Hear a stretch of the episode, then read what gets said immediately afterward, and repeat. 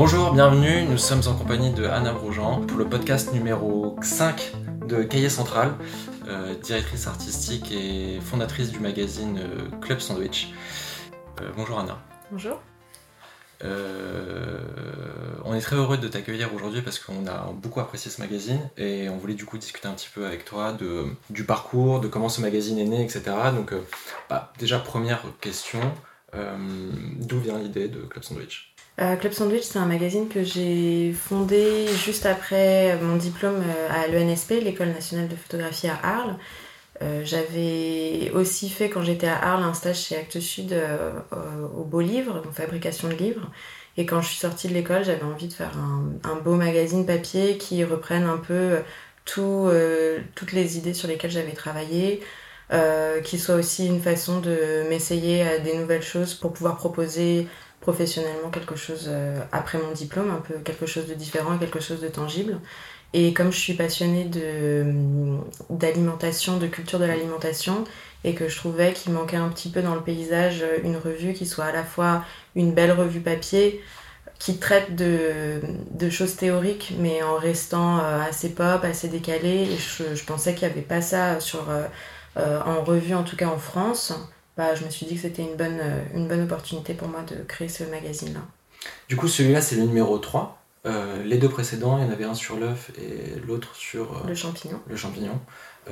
pourquoi le, cornichon sur ce, sur ce numéro? En général, on, on, choisit les thèmes de façon vraiment très très aléatoire. On évite justement de faire trop de recherches pour pas être trop plombé sur les différentes enfin ce qui les différents sujets qui seraient possibles pas possibles. Euh, donc euh, enfin c'est vraiment euh, avec Leila Boutam qui travaille avec moi sur le magazine on fait un petit brainstorm très rapide et puis je sais pas il y a quelque chose qui qui nous paraît intéressant. Donc on se on, on, fonce dessus. Et pour le cornichon on voulait quelque chose qui soit un petit peu plus enfin qui soit moins vaste que l'œuf qui était quand même un gros gros numéro et, et le champignon pour justement avoir euh, aller sur des sujets qui soient plus décalés et qu'on soit pas euh, comme ça trop euh, qu'il n'y ait pas trop de choix pour justement pouvoir euh, avoir des sujets très différents et très enrichissants. Ouais, parce qu'il y, y, a des sujets qui sont super drôles à l'intérieur, enfin, c'est ça qui a une sorte de rythme euh, à l'intérieur du magazine. Du coup, en, termes de processus créatif autour du, du magazine, tu m'as dit que tu travaillais avec euh, une directrice éditoriale, enfin une concept, enfin Leïla Boutam. Leïla Boutam, en fait, moi je suis rédactrice en chef du magazine et Leïla m'aide sur la conception de la ligne éditoriale. Mm. Donc on a une grosse phase de recherche avant de commencer. Euh, avant de même chercher des, contributeurs. On passe beaucoup de temps euh, en bibliothèque, euh, faire des recherches sur Internet. On fait un tableau ensemble, sur, on, dégage des sujets. L'idée en fait du magazine, c'est d'avoir que des articles qui sont très anglais. des articles qui sont très étonnants et comme on a une vision très spécifique du magazine, on préfère en général proposer des sujets aux auteurs parce qu'on s'est rendu compte que par exemple pour l'œuf ou le champignon, parfois les auteurs arrivaient avec des sujets qui qui sont intéressants mais qui sont un peu ben voilà on pense aux champignons on pense à un truc un peu euh, euh, enfin qui pour nous du coup est un peu euh, la première idée qu'on aurait parce qu'on a mm. beaucoup beaucoup cherché les, enfin, fait de recherche dessus. Donc voilà on essaye Leïla m'aide sur la, la, ligne éditoriale et elle est auteur aussi. Ouais en fait Leïla c'est une amie que j'ai rencontrée quand on travaillait à Berlin ensemble il y a 7 ou 8 ans euh, on était toutes les deux journalistes, on faisait partie d'un média à Berlin et ensuite bah, on est devenus amis très rapidement et euh, on est toutes les deux intéressées par l'alimentation mais de façon assez différente. Euh, elle, elle, donc elle, est, elle fait beaucoup de recherches universitaires, académiques. Elle est plutôt du côté vraiment nourriture, nourriture, elle sait ce qui l'intéresse. Moi c'est plutôt la culture de l'alimentation qui m'intéresse. Euh, et puis la culture visuelle aussi de l'alimentation, la façon dont c'est traité dans l'art, la façon dont c'est un même motif va se retrouver aussi bien dans un tableau de la Renaissance que maintenant et la façon dont il est traité. Euh, et quand j'ai commencé le projet, c'était quasiment une évidence euh, qu'on allait travailler ensemble. après, moi j'ai créé le magazine d'abord, je lui ai tout de suite demandé si elle voulait en faire partie, et puis ça s'est fait assez naturellement, et comme on s'entend bien et que ça marche bien. Et pour la petite histoire, euh, Marie Sareva est la troisième euh, personne qui travaille sur le magazine. Euh, qui est aussi dans le comité éditorial et c'est ma mère.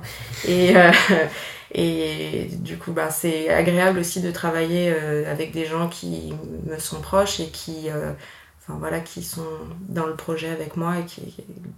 c'est plus agréable de travailler avec des gens que je connaissais avant et qui comprennent ce que je veux faire et qui m'aident à le faire et qui apportent aussi leur vision dans le projet.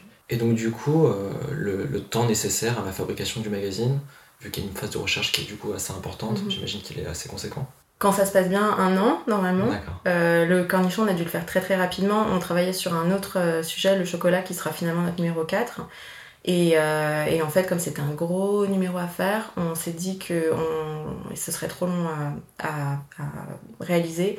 Donc on a calé en 4 mois le cornichon et c'était intense. Mais euh, voilà, le cornichon, c'était aussi une petite respiration, un truc un peu plus léger, un peu plus fun, quand même avec des articles qui, sont, qui restent. Euh, mais du coup, en, termes de contenu. En termes de contenu, 4 mois pour celui-là. Ouais, 4 mois sur celui-là. Donc du coup, il y a, y, a 8, il y a, enfin, y a 8 contributions à l'intérieur de, de, ce numéro-là. 8 articles, plus euh, des contributions. Plus des contributions d'artistes, photographes et illustrateurs.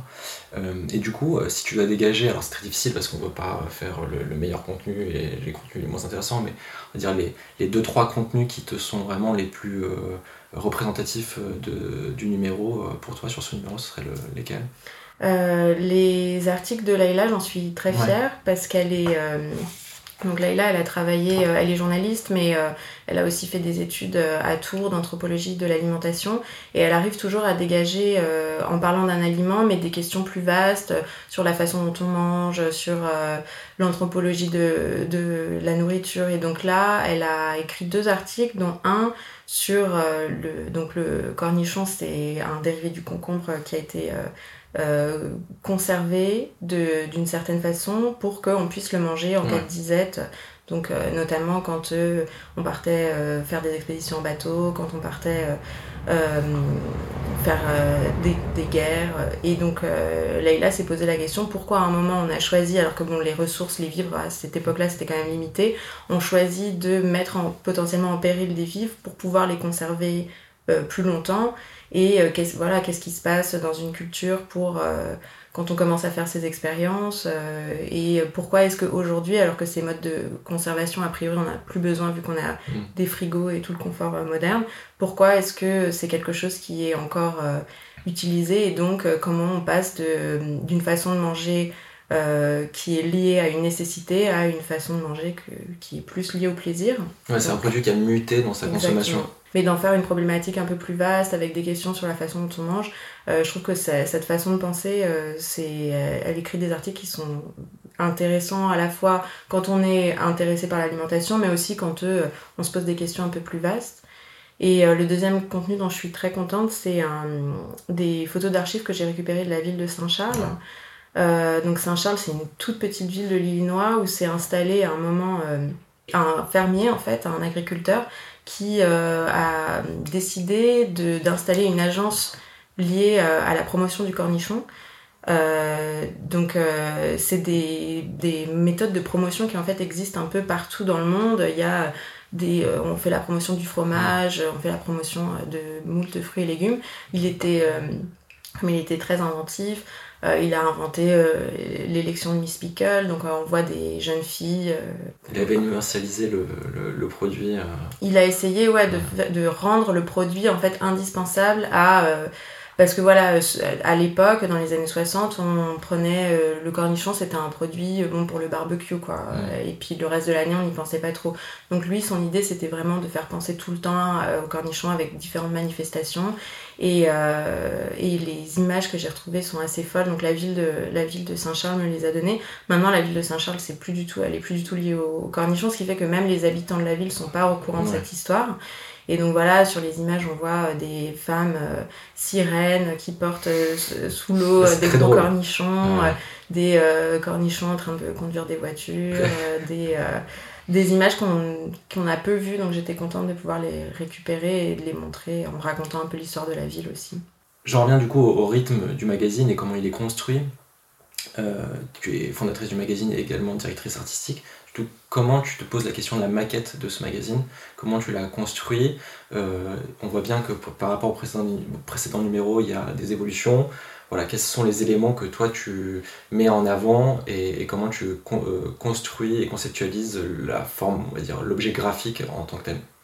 Euh, c'est une des raisons pour lesquelles j'ai commencé le magazine, c'est qu'en fait je suis pas du tout graphiste à la base et j'avais envie de me servir d'un magazine pour apprendre des nouvelles choses. J'ai pensé à un moment faire des reprendre des études et puis bon j'avais 27 ans j'avais déjà deux masters j'avais pas envie de retourner à l'école et je me suis dit justement que faire un magazine ça pourrait m'aider à apprendre des trucs. Donc c'est un peu euh, je, je n'ai aucune connaissance. En fait j'essaye de regarder euh, ce qui m'inspire. Après je pense aussi que le fait de pas avoir fait d'études et de pas comme j'ai pas ces règles en tête en fait je m'affranchis de beaucoup de choses euh, je, enfin, j'essaie de, de, placer les éléments visuellement, ce qui moi me plaît. Et, euh, et, ouais, je joue avec des choses en sachant que ben, c'est sûrement pas la façon avec Académique, les, trucs ouais, de, de, faire. Mais, euh, mais voilà, après moi aussi, ce qui m'amuse, c'est de faire euh, donc ce qui est un petit peu, euh, un petit peu difficile. je fais, j'ai pas de maquette, je fais vraiment chaque euh, article est différent et j'essaye de les penser avec euh, parce qu'aussi j'ai une vision euh, plus globale du magazine j'essaye de faire en sorte que la maquette réponde un petit peu aux exigences de l'article. Hmm. donc à la fois en allant chercher des éléments graphiques qui vont venir complémenter l'article mais aussi en, en lui laissant la place dont il a besoin. Donc c'est aussi à chaque fois que l'on travaille avec des, des auteurs je leur impose pas de signes pour moi, ce qui est important, c'est qu'ils puissent développer leur pensée. C'est le contenu qui guide. Ouais. Et pour euh, le passage en anglais, euh, j'ai hésité longtemps à la façon de le faire et en fait je me suis dit que visuellement ce serait plus intéressant de continuer avec, euh, enfin de laisser se développer les images dans la maquette. Donc j'ai choisi vraiment de faire d'abord un article en français et un article en anglais et de les traiter visuellement comme si c'était deux articles différents. Ouais. Et du coup le prochain numéro il est prévu pour... Euh, normalement pour Pâques, comme c'est le chocolat, on s'est dit que ce serait une bonne occasion. Euh, du coup, euh, on a vu vraiment se développer récemment, depuis quelques années, beaucoup de médias autour du, de la food. comment toi, tu, tu, ton regard par rapport à ça et du coup aussi le, positionnement du magazine par rapport à, l'offre qui est multiple? Alors évidemment, on ne prend pas Club Sandwich pour avoir une recette en, en, particulier, mais voilà, comment toi tu t'analyses ça en tant que experte euh, du secteur? En fait, quand j'ai commencé le magazine, je le voyais vraiment comme un magazine de sciences sociales et pas vraiment comme un magazine euh, food, même si bon, le sujet c'est la nourriture. Euh, moi personnellement, ça m'intéresse pas vraiment beaucoup. toute la, tendance magazine food, j'en lis très très peu.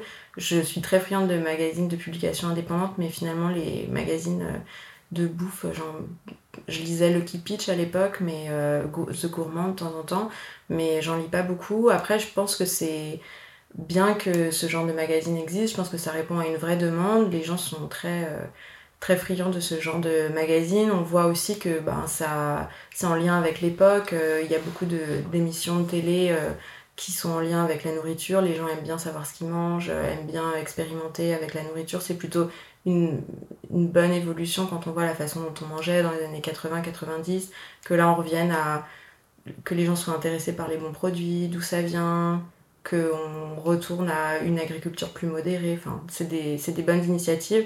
Euh, je pense aussi que la, la bouffe, bah, ce sera toujours un sujet qui intéressera euh, visuellement. C'est voir une, une, photo de bouffe. Il y a cette pulsion qu'on a mmh, C'est un tableau.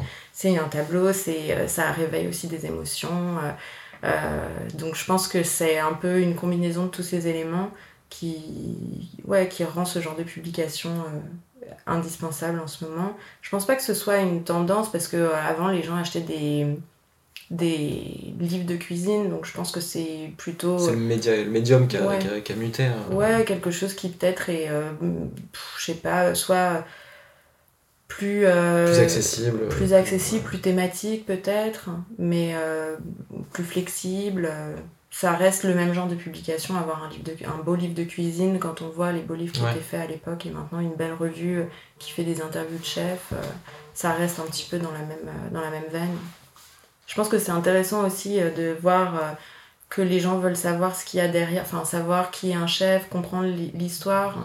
Euh, on veut aller plus loin aussi, on veut avoir ce genre d'informations. C'est important de donner ce genre, euh, l'accès à ce genre d'informations aussi. Mais c'est sûrement ce que permet euh, d'une certaine manière la presse indépendante, parce qu'on est libéré de, des carcans d'une éditorialisation trop, trop rigide. du coup, j'imagine que toi, tu es un petit peu friand de presse indépendante. comment tu analyses un petit peu l'essor de cette presse-là et, si tu as des publications qui, toi, personnellement t'inspirent, voilà, qu'est-ce que tu en penses? Euh, ouais, moi j'adore ce genre de ce genre de magazine. j'en lis beaucoup, j'en consomme beaucoup. Je trouve que c'est super de pouvoir euh, justement de laisser cette flexibilité euh, à la fois éditoriale. on n'est pas sur des coûts qui sont astronomiques. comme les tirages aussi sont assez raisonnables, ça permet aussi de ça permet d'être plus flexible aussi. Ouais, et puis d'avoir de la créativité dans la, fabrication, dans la fabrication du, magazine. C'est aussi être en lien direct avec son public, ça permet aussi de créer des communautés. Donc, enfin, tout ça, c'est des, c'est des choses que je trouve très inspirantes. Euh, je pense qu'il y a des modèles encore à créer autour de ça, mais, mais voir euh, l'essor de ce genre de publication, voir qu'il y a un public aussi derrière, euh, c'est vraiment super. des publications que j'aime bien, en ce moment, là, je viens juste d'acheter This is Mold, qui est un magazine américain et qui s'intéresse au futur de la, de la nourriture. Euh, donc ça, c'est une publication que je trouve très belle. Euh, qu'est-ce que j'ai acheté? J'en achète tellement en fait que j'ai un, peu... Euh, je vais vous dire n'importe quoi. Mais non, j'adore MacGuffin aussi, qui est un magazine néerlandais. Qui est aussi un monothématique comme nous, qui s'intéresse à un objet de design et qui tourne un peu autour euh, en présentant des facettes aussi différentes de l'objet. Là, ils viennent de sortir un magazine sur, enfin un numéro sur le pantalon qui est vraiment super. Voilà. Est-ce qu'à côté du, magazine, il y a d'autres euh, activités que... Alors, il y a un peu d'événementiel parce que chaque sortie de magazine est accompagnée euh, soit un vernissage, soit des opérations. Est-ce que là-dessus, c'est une piste aussi pour développer la communauté de, des lecteurs de Club Sandwich? Moi personnellement, je déteste les événements. Ça me, j'ai beaucoup de mal à en faire. C'est pour ça, d'ailleurs, on a, on a juste commencé pour ce numéro-là à faire des lancements. J'avais du mal à faire venir les gens et puis leur dire bah voilà, c'est le magazine, achetez-le. Donc euh, j'ai essayé des trucs, je faisais des kermesses, j'essayais de noyer un peu le poisson. Mais bon, ouais, au final, ça marche bien de faire des lancements. Donc euh, euh, je pense que ouais, dans le futur, ce serait bien de faire des événements, justement, de faire des, je sais pas, des workshops, de faire des des conférences, des choses comme ça. Moi, euh, personnellement, j'aurais du mal à le faire, mais on essaye de, faire, de monter une petite équipe à côté qui serait plus, euh, qui serait plus dans son élément pour le faire. Je pense que c'est aussi des choses, les, je le vois en faisant des événements, les gens sont friands de ce genre de choses, ils ont envie de sentir qu'il y a une communauté qui émerge. Euh, moi, je suis derrière mon ordinateur, donc c'est des choses que je ressens pas vraiment. Mais à chaque fois que je fais des événements, il y a des gens qui viennent me voir et qui ont envie d'en parler. Donc euh, c'est important aussi de développer ce, ce, genre de choses. Ça permet de faire sortir justement le magazine. Comme c'est un objet papier en plus, ça permet de rendre tangible les interactions.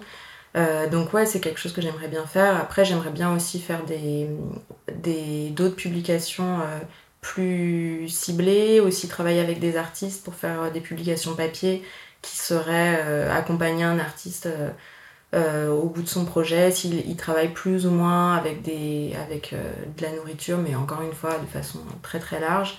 Ça, c'est des choses auxquelles je pense. Donc c'est potentiellement d'autres titres ou, d'autres formats qui peuvent vivre à côté de, de Club Sandwich Les deux, les deux, faire un des hors-série donc qui serait plus souple, plus du coup que centré sur l'image mmh. en hors-série qui s'appellerait donc hors d'œuvre, un petit euh, jeu de mots. et, euh, et puis à côté, ouais, avoir des publications. Euh, mais bon, c'est pareil, ça demande. En fait, ça demande surtout de l'espace de stocker des magazines, je pense que problématique que vous connaissez bien. Donc c'est pas tellement le problème de sortir plus de choses, c'est juste le problème de les stocker. Ok, super. Bah écoute, c'était un plaisir Anna. Merci, beaucoup. Euh, et puis pour nous, rendez-vous le mois prochain pour le podcast numéro 6 de Gay Central.